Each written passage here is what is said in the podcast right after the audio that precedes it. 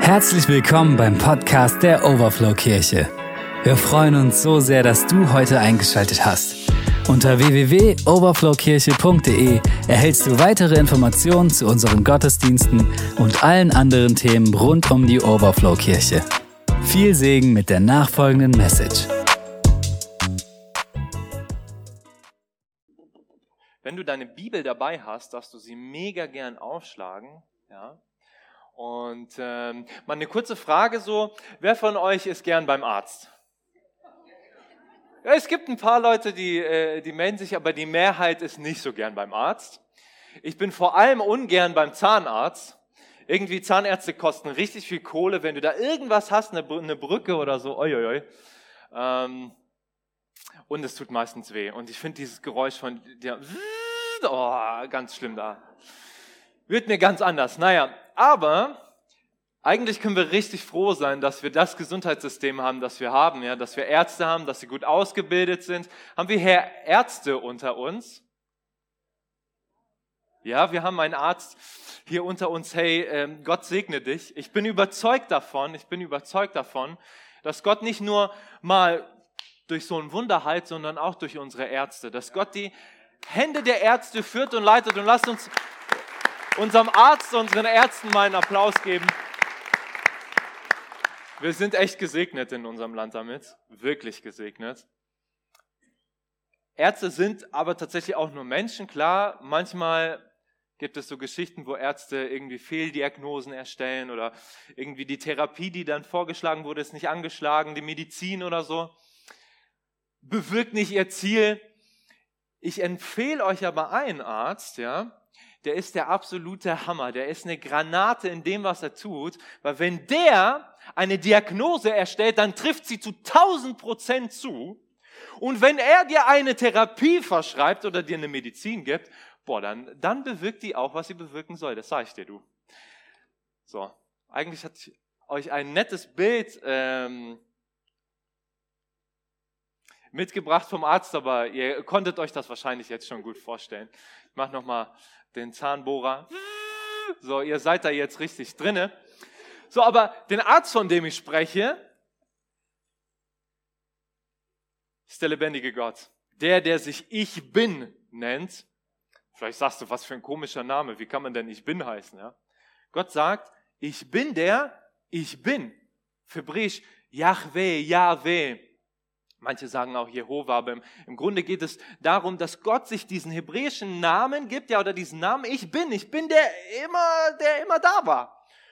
Und wir gucken uns in dieser Predigtreihe ähm, äh, bestimmte Namen Gottes an. Ja, Namen haben immer eine Bedeutung, wenn du zum Beispiel Felix heißt, dann heißt du Felix und wirst Felix gerufen und so, aber da steckt was dahinter. Felix kommt zum Beispiel aus dem Lateinischen, heißt der Glückliche. Und Gott gibt sich so Namen, um seinen Charakter deutlich zu machen, um zu zeigen, hey, so bin ich und das tue ich an euch. Und äh, wir dürfen uns heute mit dem Namen Ich bin Jahwe, dein Arzt, äh, beschäftigen. Und äh, wenn du deine Bibel dabei hast, dann schlag doch mega gerne 2. Mose 15, Vers 26 auf. Und lass uns einfach lesen, was, was Gott hier zu seinem Volk Israel sagt. Wenn du auf die Weisung des Herrn, deines Gottes, willig hörst und das tust, was ihm wohlgefällt, wenn du seinen Befehlen gehorchst und all seine Gebote beobachtest, so will ich von allen Heimsuchungen, die ich über die Ägypter verhängt habe, keine über dich kommen lassen, denn ich, der Herr, bin dein Arzt. Wow, cooler Text, oder? Hey, dieser Text steht im Zusammenhang davon, dass Gott sein Volk, das, was er sich erwählt hat, weil es einfach lieb hatte, freie Entscheidung von ihm, dieses Volk nehme ich und an diesem Volk verherrliche, mich, verherrliche ich mich. Dieses Volk hat er befreit von den Ägyptern. Die wurden versklavt von den Ägyptern und hier steht, dass Gott so, so, so Plagen auf Ägypten gelegt hat, ja quasi Krankheiten, damit sie endlich verstehen, lass mein geliebtes Volk endlich los. Und irgendwann haben sie es gecheckt und gerafft. Und äh, Israel konnte gehen, aber dann dachten sich die Ägypter, oh nein, wir müssen doch irgendwie hinterher. Und dann gibt es die Stelle, ähm, wo Gott das Meer teilt Und die Bibel sagt, dass die Israeliten trockenen Fußes hindurchgehen. Das ist nicht nur irgendeine Geschichte, das ist wirklich passiert. Historischer Fakt. Ja? Und die gehen so durch das Meer hindurch und Gott schließt das Meer, befreit sie von den Ägyptern und Mose fängt erstmal ein Kapitel 15 richtig Lobpreis zu machen, ein Loblied zu singen zu Gott und sagt, boah, yes, du hast uns befreit, du bist gut, du bist der Hammer, bam, bam, bam. Und dann sind sie in der Wüste und dann kommt die Realität. Und was hast du in der Wüste? Du hast Durst. Und dann siehst du in der Wüste so eine wunderbare Quelle. Jetzt haben wir gerade eine hier und du denkst, oh, endlich Wasser. Sie probieren das Wasser. Es ist bitter. Ist nicht genießbar. Es ist irgendwie verdorben. Gott schenkt ein Wunder und äh, macht das Wasser genießbar. Und dann gibt Gott seinem Volk, den Israeliten, die er jetzt befreit hat von dieser Herrschaft, Gebote, Weisungen. Und am Ende davon, dass unser Vers sagte, und wenn ihr all das tut, was ich euch gesagt habe, dann werde ich, werd ich die Plagen, die ich auf Ägypten gelegt habe, nicht auf euch legen, denn ich bin der Herr, dein Arzt. Okay, cool, was machen wir jetzt mit der Bibelstelle? Also, immer wenn ich Gottes Gebote halte, bleibe ich gesund, wenn ich sie breche, werde ich krank. Hm, nein. das steht in einem bestimmten Kontext. Gott hatte sein Volk versorgt in dieser Wüste, ja, keine medizinische Versorgung, gar nichts, sie mussten fliehen. Aber trotzdem hat dieser Vers, dieser Name etwas ganz konkret mit dir zu tun, dir etwas zu sagen. Ja, das steht in einem bestimmten Kontext, aber der Name, der zieht sich durch, oder der, diese Charaktereigenschaft Gottes zieht sich durch, durch die gesamte Heilige Schrift, vom ersten Buch der Bibel bis zum letzten Buch der Bibel. Und das ist, dass Gott Rapha ist, dass Gott Arzt ist. Und das hebräische Wort Arzt meint nicht nur, okay, du brauchst jetzt einen Arzt für dein Knie, weil dein Knie tut weh oder so, sondern da ist gleichzeitig dein Psychologe mit drin und dein, dein, äh, dein geistlicher ähm, Leiter. Hey, das ist ein ganzheitliches Ding. Wenn Gott sagt, ich bin dein Arzt, dann ist er dein Arzt dein Körper, Geist und Seele und er kümmert sich komplett um dich. Und äh, mach dir gerne Notizen werden uns angucken, hey, was ist dieses Konzept der Heilung? Welchen Stellenwert hat Heilung in der Bibel? Was bedeutet Heilung? Und was hat das mit dir zu tun? Was bringt dir eine theoretische Rede, wenn du äh, das nicht anwenden kannst für dein Leben? Okay, wir steigen ein, sind erstmal im Alten Testament, dann im Neuen Testament. Das ist der Fahrplan für heute. Und ähm, wir gehen einfach mal, sagen wir mal, tausend Jahre später zum Propheten Jesaja. Ja, Jesaja war ein Prophet in Israel. Das heißt, er hat Gottes Wort gehört und es weitergegeben. Und der bekommt so krasse Prophetien über einen verheißenen Retter, der kommen soll. Und dieser Retter ist der Messias, der Retter von, von Israel. Und er prophezeit, dass der, dieser Retter der Friedefürst sein wird, dass er von einer Jungfrau geboren wird. Das hat er hunderte Jahre vorher prophezeit und es ist haargenau so eingetreten. Und er macht eines deutlich, vor allem in Jesaja, vielleicht hast du diese Kapitel mal gelesen, Kapitel 49 bis 55, sind die Gottesknechtslieder, werden die genannt. Da taucht auf einmal jemand auf, der leidet stellvertretend für das Volk. Die Juden hatten das immer so verstanden, das kann ja nicht der Messias sein. Der Messias, der leidet nicht. Der kommt und sagt, so, jetzt hier mal, machen wir, etablieren wir mein Reich. Das heißt, Leute, auch heute noch, auch heute noch interpretieren Juden diese Stellen auf sich selber und sagen, das ist ein Bild für das Volk Israel. Aber tatsächlich, nein, hier, hier wird von dem Retter gesprochen, der sein Volk rettet und befreit. Und Jesaja benutzt unterschiedliche Bilder, um eine Sache deutlich zu machen. Nämlich, dass das Volk befreit werden muss, nicht in erster Linie von Ägypten, nicht von menschlichen Besatzern, sondern von der geistlichen Realität der Sünde, der Trennung von Gott. In diesem Kontext steht das, was wir gleich lesen. Das ist mega wichtig, um zu verstehen, was Gott hier überhaupt sagt. Benutzt unterschiedliche Bilder, Metaphern, um diesen einen Punkt deutlich zu machen. Wir steigen mal ein in Jesaja 53, Vers 4 und 6. Da sagt Jesaja durch den Geist Gottes, jedoch unsere Krankheit waren es, die er getragen hat, und unsere Schmerzen hat er sich aufgeladen. Während wir ihn für einen gestraften, von Gott geschlagenen und gemarterten hielten, Und doch war er verwundet um unserer Übertretung willen und zerschlagen infolge unserer Verschuldungen. Die Strafe lag auf ihm zu unserem Frieden und durch seine Striemen ist uns Heilung zuteil geworden. Wir gingen alle in die Irre wie Schafe. Ein jeder wandte sich auf seinen Wegen. Der Herr aber warf alle unsere Schuld, alle unsere Schuld auf ihn. Dieser Prophet prophezeit über, über die Bedeutung von diesem einen Ereignis. Das Kreuz. Das ist der Kontext von dieser Stelle. Hey, wenn der große Arzt, der Schöpfer des Himmels und der Erde, dir eine Diagnose erstellt, dann trifft sie zu.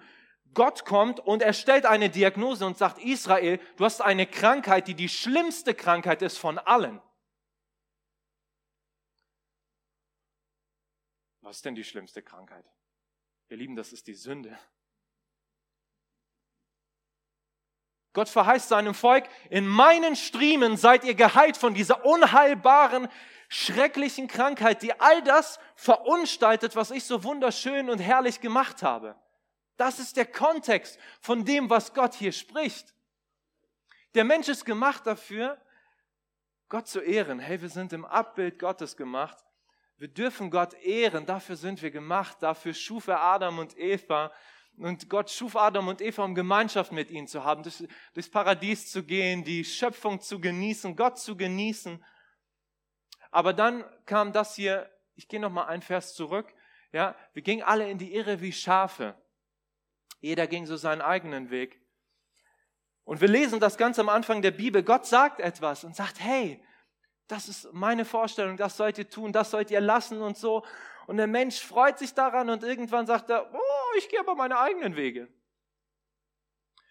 Und das ist dieser Zustand, das ist dieser, dieser Riss, diese, diese Krankheit.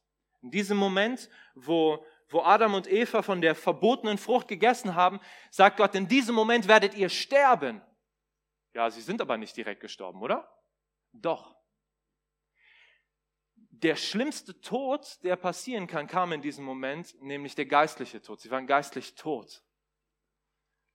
Und jetzt, tausend Jahre später, ja, sagt Gott, und diese Krankheit habe ich diagnostiziert. Und ich werde euch davon heilen und befreien.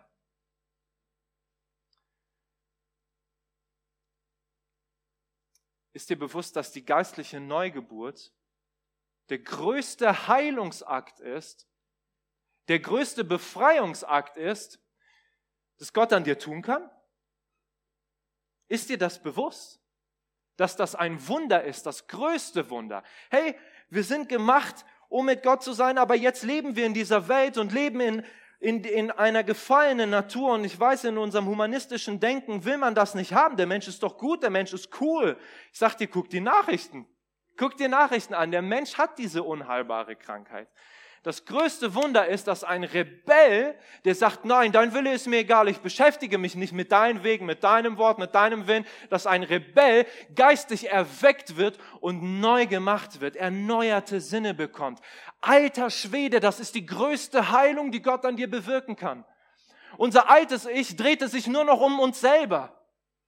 Nur noch um unsere Belange. Auf einmal kommt Gott und sagt, hey, du brauchst Rettung. Du brauchst Vergebung deiner Schuld.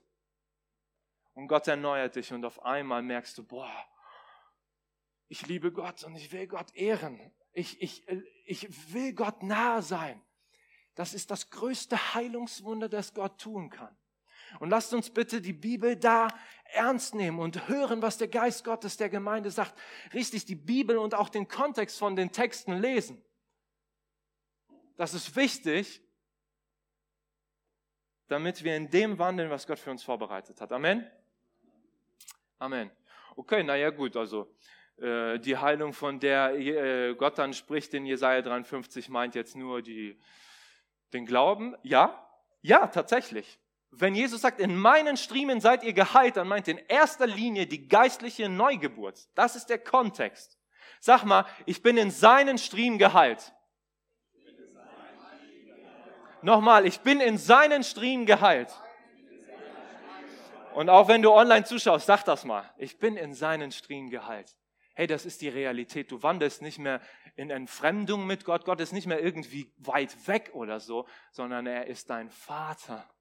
Ich bin dein Vater. Er ist dein Vater, wirklich. Er liebt dich so sehr. Du bist in Einheit. Dieser Riss, diese geistliche Krankheit ist von dir genommen. Gott ist dein Daddy, dein Papa. Halleluja, preis den Herrn. All das, was dieser Prophet prophezeit hat, hat sich erfüllt. Und Gott kam selber in Fleisch drum, ja, Gott mit Fleisch drum kam auf diese Erde in Jesus Christus. Jesus ist nicht nur irgendwie so ein netter Prophet oder so oder ein Verrückter, sondern Jesus ist der Sohn Gottes. Er kam auf diese Erde und er hat diese Realität der geistlichen Heilung, die so wichtig ist, die notwendig ist, um Gott zu sehen und zu schauen und in seinem Reich zu sein. Er hat diese, diese Botschaft verkündet. Er ging durch die Städte, durch die Dörfer und hat in erster Linie gesagt, tut Buße und glaubt an das Evangelium. Er kam nicht und hat gesagt, ähm, komm, ich äh, heile all deine Krankheiten und ähm, pass mal auf, dein Konto wird immer voll sein und so. Das ist nicht, das war nicht, das war nicht das Zentrum von der Verkündigung Jesu. Und trotzdem hat er das Evangelium verkündet und hat die Heilung, die er an, an den Herzen tun will, deutlich gemacht. Durch eine Methode. Und weißt du, was diese Methode ist? Das Heilung. Er ging an kranken Menschen vorbei, legte Blinden die Hände auf und bumm, sie wurden sehend. Lahme Menschen konnten auf einmal gehen. Ja, Tote, Tote wurden auferweckt. Mit dem einen Ziel, um deutlich zu machen, dass der Gott der Tote auferwecken kann, der Blinde sehend macht, der Lahme gehen macht, der Schmerzen nimmt, dass dieser Gott dich retten kann. Halleluja! Das ist das, das Evangelium. Ja, das ist das Zentrum. Dafür, dafür leben wir. Dafür sind wir nicht entrückt. Ja, wir können ja auch sagen, ich glaube jetzt an Jesus, weg. Nein, wir haben, äh, wir haben einen Auftrag. Und das ist unser Auftrag, hinzugehen, das Evangelium zu verkünden. Mit diesem ähm, Markierstift. Und Heilung ist wie so ein Markierstift, das nochmal das Evangelium deutlich macht. Das ist ein Zeichen, Gott rettet. Gott rettet. Okay, Jesus hat das gemacht, Jesus hat das auch seinen Aposteln gesagt, schön und gut, war das für damals? Nein, es ist auch noch für uns heute Markus 16 mal. Am Ende Jesus stirbt am Kreuz, vollbringt das, was wir vorhin gelesen haben. Das Kreuz, Halleluja. Er stirbt am Kreuz, wird vom, am dritten Tag steht er auf von den Toten und kurz bevor er in den Himmel auffährt, sagt er seinen Jungs und die Mädels und die, die da waren, hey, das ist nochmal richtig wichtig. Das müsst ihr vor Augen haben. Und das sagt er nicht nur denen damals, sondern das sagt er uns heute. Geht hin in alle Welt und verkündigt das Evangelium der ganzen Schöpfung, der ganzen Schöpfung. Und dann sagt er, dass die, die das Evangelium angenommen haben, die glauben, bestimmte Zeichen folgen werden. Liest du in Vers 17. Und dann in Vers 18 ist eines dieser Zeichen, die denen folgen werden, die das Evangelium verkünden. Kranken werden sie die Hände auflegen und sie werden sich wohl befinden. Als ich das das erste Mal gelesen hatte, dachte ich, boah, krass. Also kann ich für Kranke beten und die werden gesund, wie cool. Ich habe das gelesen und dachte, komm, probierst du sofort aus. Ich bin äh, auf die Straßen gegangen, habe für Kranken gebetet und war so, boah, und ich habe gebetet und ist nichts passiert. Ich so, oh nein, oh Mann, jetzt, äh, warum nicht und so. Hab dann Gott gesagt, Gott, irgendwie, ich möchte, ich möchte in diesen Dimensionen leben, die du, die du mir verheißen hast die du für mich hast. Und wenn du sagst, den, den Glaubenden werden solche Zeichen folgen, dann möchte ich dir einfach vertrauen und bitte dich, Herr, schenk du Gnade. Ich kann mich daran erinnern, wer von euch kennt Königswinter? Das ist eine Stadt in Nordrhein-Westfalen. Das ist eine schöne Stadt. Ne? Und dann gibt es den Drachenfels, der ganz schön steil ist. Man kann auch mit, dem, mit der Bahn irgendwie fahren, so schön entspannt. Aber wir dachten, komm, wir gehen mal wandern den Berg hoch. Ich war mit meiner Frau, damaligen Verlobten da und meinen Eltern. Und ähm, wir gehen so den Berg hoch und dann gehen wir den Berg wieder runter und ziemlich steil. Und Fabienne, meine Frau, sieht auf einmal so am Rand von diesem steilen Abhang da eine Kiste mit Büchern. Und du musst wissen, wenn meine Frau und ich, wenn wir Bücher sehen, dann direkt dahin. Und meine Frau ist direkt so gelaufen. Oh, Bücher! und dann steiler Abhang und zu schnell und Freude, schlechte Kombi. Ihr, ihr, ihr Knöchel war so, ist richtig umgeknickt, man hat so laut knacken gehört. Sie ist nur noch stehen geblieben, konnte gar nicht mehr richtig stehen, war unter Schock. Und ich war auch irgendwie unter Schock. Ich bin einfach auf die Knie gegangen, also ohne groß nachzudenken. Hey Jesus, heil bitte diesen, diesen Fuß da. Amen. Und dann gehe ich, stehe auf und sehe meine Frau heute. Ich so, oh nein, was hast du jetzt gemacht? Ne? Hätte ich mal lieber sein lassen oder so. Meine Frau heute und sagt, als du gebetet hattest, da ging ein Schauer durch meinen ganzen Körper in diesem Moment. Und die Schmerzen waren auf einmal weg. Und die war so perplex davon, dass Gott sie in dieser Sekunde direkt bumm geheilt hat, dass sie nur noch heulen konnte. Halleluja. Oder das ist cool. Das ist cool. Und ähm, wir haben zu Gott gesagt, Gott, wir wollen mehr davon sehen. Sind dann in der damaligen Kirche, wo ich war, auf die Straßen gegangen, haben Jesus, haben Menschen von Jesus erzählt, denn das ist das Zentrum. Was bringt mir das, wenn, wenn ich fit vor Gott stehe, aber meine Seele ist nicht? Das bringt doch nichts. Auf jeden Fall haben wir das Evangelium verkündet und wir haben es verkündet und für Kranke gebetet und Gott hat Wunder getan und ein, eine Sache werde ich nicht vergessen. Wir hatten irgendwie den Eindruck vom Herrn und auch von unserem Bauch, dass wir zu McDonald's gehen sollen. Und ähm, wir waren da im McDrive und wussten nicht, ja, okay, gut, wir essen was, gute Entscheidung. Und dann standen wir, wir hatten bezahlt, dann sind wir zum nächsten Fenster gegangen, da ist diese Ausgabe. Ne? Und die Leute sind immer gestresst und die wollen schnell so, nimm jetzt dein Essen und geh weiter, der nächste muss kommen. Auf jeden Fall hatten wir den Gedanken, der Mann, der hat Rückenschmerzen im unteren Rücken. Und dann haben wir ganz schnell gefragt, kann das sein, dass Sie hier Rückenschmerzen haben? Hier, hier, hier. Ja, ja, ja, woher wisst ihr das? Sei geheilt im Namen Jesu. Sind die Schmerzen weg? Ja, weil du brauchst Jesus, Junge. Und dann sind wir weitergefahren. Hey, ähm, das Amen, ja? Das, ist, das sind die Dimensionen, in denen wir gehen sollen, ganz ehrlich. Wir sollen für die Kranken beten, für das eine Ziel, dass Menschen wissen, hey, sie brauchen Jesus. Wie betest du? Auf der Straße vielleicht oder woanders für Kranke? Wie, wie erfüllen wir so ein bisschen auch diesen Auftrag, den dahinter, der dahinter steckt? Oder wie, wie setzt man das um? Wie geht das praktisch? Ich habe drei äh, simple Schritte für dich. Wenn du für Kranke betest, mach es, mach es kurz. Gott erhört auch lange Gebete, aber du musst Gott nicht überzeugen von irgendwas oder überreden und so, ah, ja, sondern bete einfach kurz und knackig. Und er ist auch nicht schwerhörig, er hört dich Bitte kurz und knackig mit dem Evangelium im Zentrum. Noch einmal, ich will euch das richtig nochmal reinhämmern. Ja? Es bringt nichts für Heilung zu beten, wenn wir nicht das Evangelium verkünden.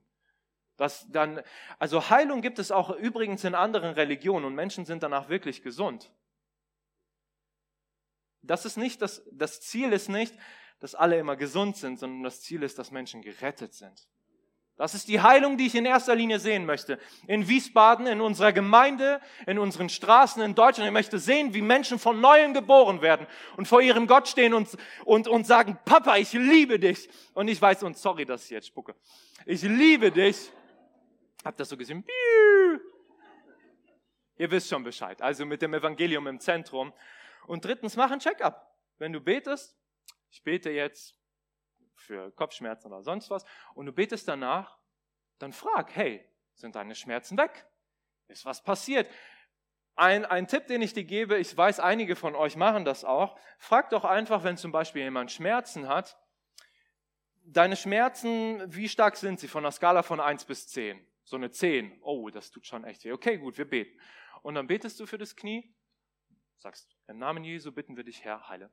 Und dann fragst du, ist es besser geworden? Und dann sagt die Person vielleicht, ja, ist jetzt eine 5 oder so. Dann weißt du, oh, Gott hat gewirkt.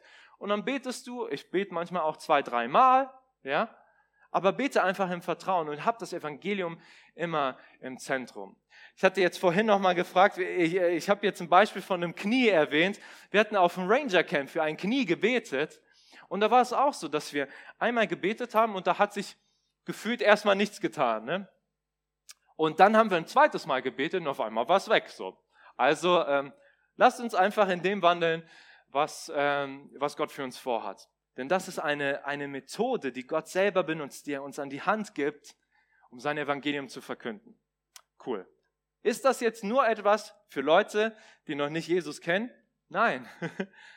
Es gibt in der Bibel ganz klaren Auftrag, dass kranke Menschen, die in der Gemeinde sind, in der Kirche sind, für sich beten lassen sollen. Und davon lesen wir in Jakobus 5, Vers 14 und 15. Ist jemand unter euch krank, so lasse er die Ältesten der Gemeinde zu sich kommen. Diese sollen dann über ihn beten, nachdem sie ihn mit, im Namen des Herrn mit Öl gesalbt haben.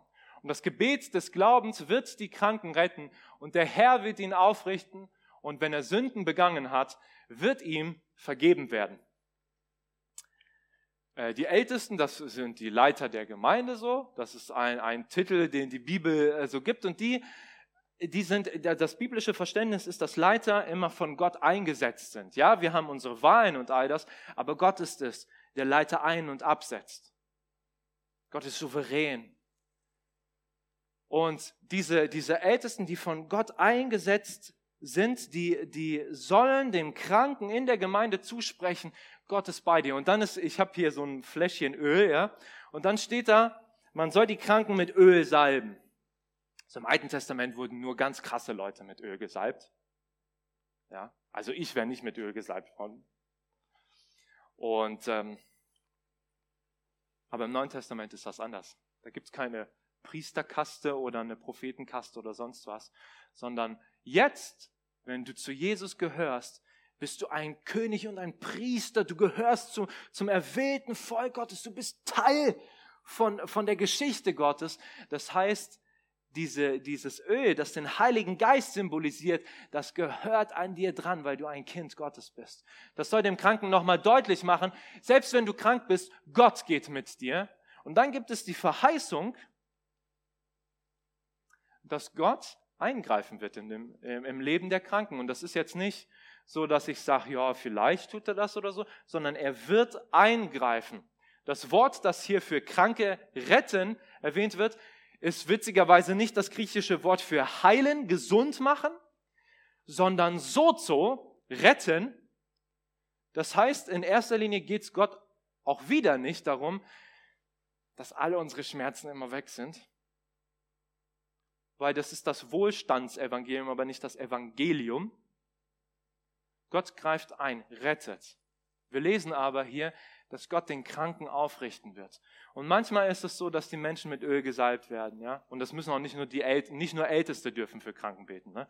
Ganz wichtig. Das ist unser aller Auftrag. Und manchmal betest du für jemanden und du merkst, boom, die Person ist sofort gesund. Wow, Halleluja, preis den Herrn. Manchmal ist es so, dass, dass Gott Gnade schenkt und man ist beim Arzt und so und Gott heilt. Und es dauert vielleicht ein bisschen länger, aber Gott heilt. Und manchmal ist es so, dass man für Kranke betet und man betet und man betet und keine Ahnung, wir, wir verstehen nicht, warum die Person dann nicht gesund ist. Ich habe doch mit Glauben gebetet. Aber der Herr richtet den Kranken auf, was immer das auch heißt. Okay? Was, was, ich weiß, ähm, Wahrscheinlich ist das für einige so ein Thema. Ne? Ich habe vielleicht für, für Gesundheit gebetet, für Heilung gebetet und Gott hat mich nicht geheilt. Gott hat mich vergessen. Irgendwie bin ich unter seinen Willen geschlüpft oder so. Was, wie gehen wir damit um? Wie, wie müssen wir das verstehen? Wie verstehen wir das? Zum Ersten musst du verstehen, dass die Aussage in seinen Wunden sind wir geheilt ein Bild ist im Kontext vom Buch Jesaja vor allem da, dass das nicht im Neuen Testament begegnet uns kein Apostel, kein, kein, keiner, der für Kranke gebetet hat und gesagt hat, du bist schon geheilt, du bist schon geheilt, du bist schon geheilt. Dann müß, würde ich mir etwas einreden, was gerade faktisch nicht da ist. Aber die Dimension, dass du in seinen Wunden geheilt bist, stimmt zu 100 Prozent, weil du zu 100 Prozent eine geheilte und gerettete Seele hast. Und Jesus heilt und betet für Kranke, aber im, im Römerbrief heißt es, dass die ganze Schöpfung wartet auf die Offenbarwerdung der Kinder Gottes, wenn Jesus wiederkommt. Es wird einen Zeitpunkt geben und ich freue mich so darauf, wenn Jesus wiederkommt.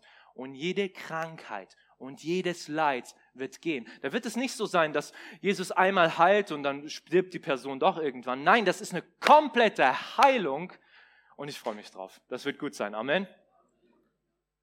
Es gibt eine Person in der Bibel, die auch gebetet hat und Gott hat scheinbar irgendwie nicht, nicht gehört. Paulus. Wenn du deine Bibel dabei hast, schlag mal, schlag mal 1. 2. Korinther Kapitel 12 auf. 2. Korinther Kapitel 12. Vers 8 und 9. Paulus, der leidet. Er sagt, er hat ein Leiden ausgewirkt von wie so ein Satan, der ihm ständig in, in die Seite boxt. Ja? Das ist ein Leiden. Das ist dasselbe Wort, das er benutzt bei Timotheus, wenn er über sein Magenleiden spricht. Das heißt, das ist was Körperliches. Und wir sehen in Vers 8, dass Paulus betet und sagt, dreimal habe ich um seinetwillen, um diesen Teufel, der ihn die ganze Zeit boxt, der ihm wehtut, ja, diese Schmerzen, seinetwillen den Herrn angefleht, er möchte von mir ablassen.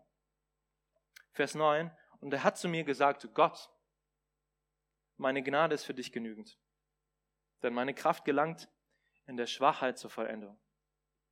Und Paulus sagt dann, daher will ich mich am liebsten umso mehr meiner Schwachheit rühmen, damit die Kraft Christi Wohnung bei mir nimmt.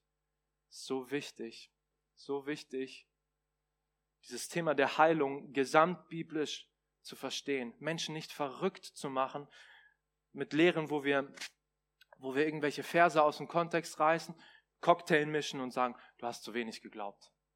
Das, diesen Fehler sollten wir nicht machen. Weil wir, wir haben uns zu verantworten mit dem, was wir vor Gott sagen. Lasst uns nicht irgendwie, sondern lasst uns einfach bei dem bleiben. Die Bibel sagt, wir sollen für die Kranken beten. Das ist das, was die Bibel ganz klar sagt. Nicht, wir sollen irgendwas rumschreien und sagen, ich poche auf mein Recht oder so. Nein, die Bibel sagt, bete für den Kranken. Es liegt nicht an dir, an mir, an sonst wem zu sagen, Gott hat gesagt, lass dir an meiner Gnade genügen. Das ist etwas, wo du mit Gott gehst und Gott wird dich aufrichten. Aber es ist eine Gnade. Für, für Paulus war diese Aussage, die Gott ihm gemacht hat, eine Gnade, weil er verstanden hat, ich rutsche nicht irgendwie unter den Willen Gottes, sondern Gott ist mit mir, er geht mit mir. Das ist wichtig zu verstehen. Und dennoch, auch wenn wir wissen, ja, manchmal werden Menschen nicht sofort geheilt, manchmal ist es ein Prozess, manchmal werden sie erst im Himmel gesund, Trotzdem beten wir mit dem Wissen, mit der Verheißung, dass wenn wir beten für die Kranken, Gott Gnade schenken wird. Wenn wir für Kranke beten, wenn wir auf die Straße gehen, dann werden wir sehen, wie die Blinden sehen, wie die Lahmen gehen, wie Menschen gesund werden, wie Schmerzen gehen.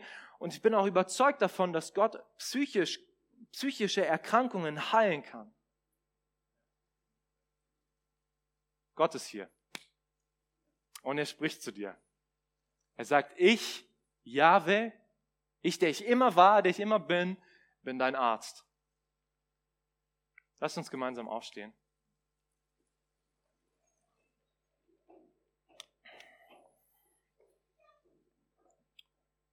Ich möchte dich fragen, vielleicht trifft dieser erste Punkt, äh, trifft dieser erste Punkt dich, der du vielleicht auch äh, online zuschaust.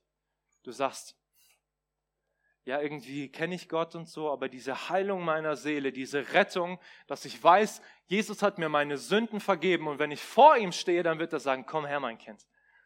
Diese Gewissheit habe ich noch nicht, diese Heilung habe ich noch nicht, diese, diese Heilungs, dieses Heilungswunder der Neugeburt.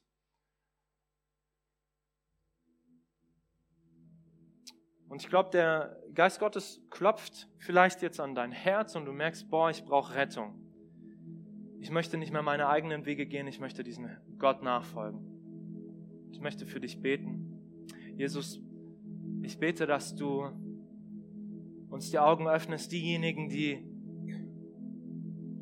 erkennen, boah, irgendwie, ich habe von Gott gehört oder irgendwie war Gott da oder vielleicht habe ich auch irgendwie religiös irgendetwas gemacht. Aber diese Rettung und Heilung meiner Seele, diese Neugeburt, dass ich sage, du bist alles, was ich will. Deine Nähe, deine, deine Gegenwart ist alles, was ich will. Deine Ehre ist alles, was ich will. Das habe ich noch nicht. Wenn du hier bist und sagst, ich brauche diese Rettung, diese Neugeburt meiner Seele, dann heb doch mal deine Hand da, wo du bist und sag mir, dass, ich, dass, dass, dass, dass du dieses Gebet annehmen möchtest. Und ich möchte sagen, die Bibel sagt, nicht die Gesunden brauchen den Arzt, sondern die Kranken. Und Gott ist nicht hier, um dich zu verurteilen, sondern Gott ist hier, um deine Seele zu retten und zu sagen, du bist mein Kind. Auch da, wo du, wo du online zuschaust, ich möchte in diesem Moment beten. Vielleicht hast du deine Hand auch nicht gehoben. Jesus, ich bete jetzt in diesem Moment, dass Menschen, die erkennen, sie brauchen Rettung, dass du sie rettest, dass du ihre einzige Gerechtigkeit bist. Nicht das, was sie selber tun, nicht das, was sie haben, sondern du allein.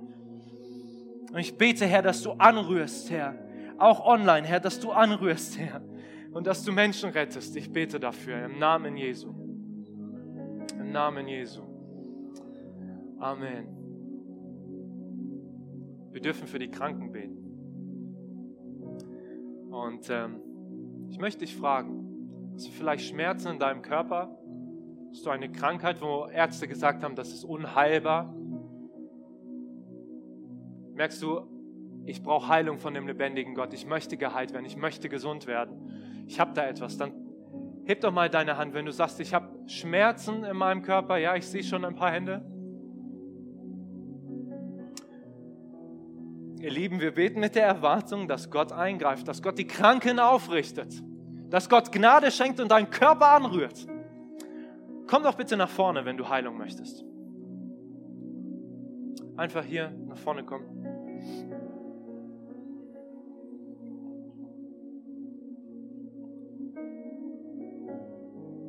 Auch du im Livestream, ich weiß, dass Leute, die eine Erkrankung haben oder so, dass sie äh, zuschauen, Deswegen nimm das auch für dich an, dieses Gebet, ja. Vielleicht kommt jetzt keiner zu dir, legt dir die Hände auf. Aber weißt du, wer bei dir ist der lebendige Gott? Da brauchst du keine Menschenhände, sondern er rettet dich. Yes. Ich hoffe, das war auch die richtige Kamera, wo ich jetzt reingeguckt Okay, ihr Lieben, einmal das Gebetsteam, das brauche ich. Und die Gemeindeleitung. Wir haben hier Salböl, ja? Und werden dich mit Öl salben und werden kurz und knackig beten und du musst nicht, du kannst natürlich gerne sagen, was du hast, ja. Ähm, aber wenn es dir irgendwie peinlich ist, unangenehm ist, du musst das nicht sagen. Wir beten einfach für dich und werden einen Check-up machen und fragen, hey, kannst du irgendwie überprüfen, ob es besser ist? Und für diese Zeit bete ich jetzt. Wir werden gemeinsam auch Gott anbeten aber lasst uns diese Zeit nutzen. Geist Gottes, ich danke dir, dass du hier bist, dass du derselbe Gott bist und wir danken dir für dein Wort. Wir wollen dein Wort nicht beschneiden, nicht irgendwie was rummixen oder so, sondern dein Wort nehmen, wie es ist. Und du hast in deinem Wort gesagt, dass wir für die Kranken beten sollen und dass du die Kranken aufrichten wirst. Und so bete ich, ja. In diesem Moment bete ich, dass auch wenn du in der Reihe bist, ja, dass Gott dich jetzt gerade anrührt im Namen Jesu. Egal, wo du gerade stehst, auch bei dir zu Hause. Herr, ich bitte dich, heile. Großer Arzt, lebendiger Gott, Yahweh Rapha, streck deine Hand aus und heile.